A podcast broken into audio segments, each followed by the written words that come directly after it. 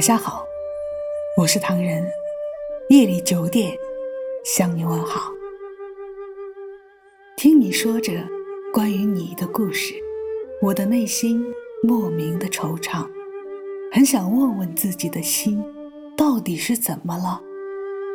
为什么总是听到你的一丝丝消息，内心就会波澜起伏，久久无法平静？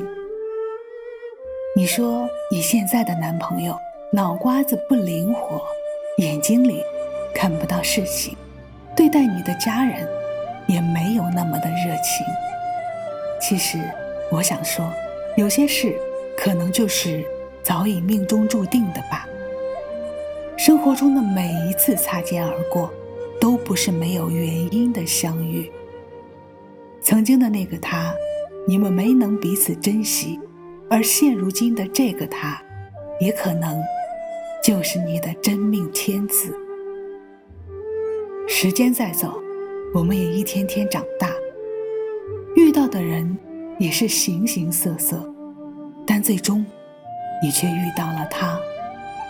可能并没有你想象中的那么完美，或许你会拿你的前任来比较，只想把他。变成你眼里的那个他，可你要知道，命运的安排有时候可以拼命挣扎而改变，但有时候注定就是你的，一辈子也是你的。啰啰嗦嗦的说了这么多，其实只想告诉你，遇见的时候请好好珍惜。生活中的两个人，其实。就是互补的，你会的，他未必会；你不会的，他未必就不会。命运的安排一定有它的道理。手机前的你，是否也会因为你的那个他一条短信、一个电话而紧张的坐立不安呢？请留言告诉我们。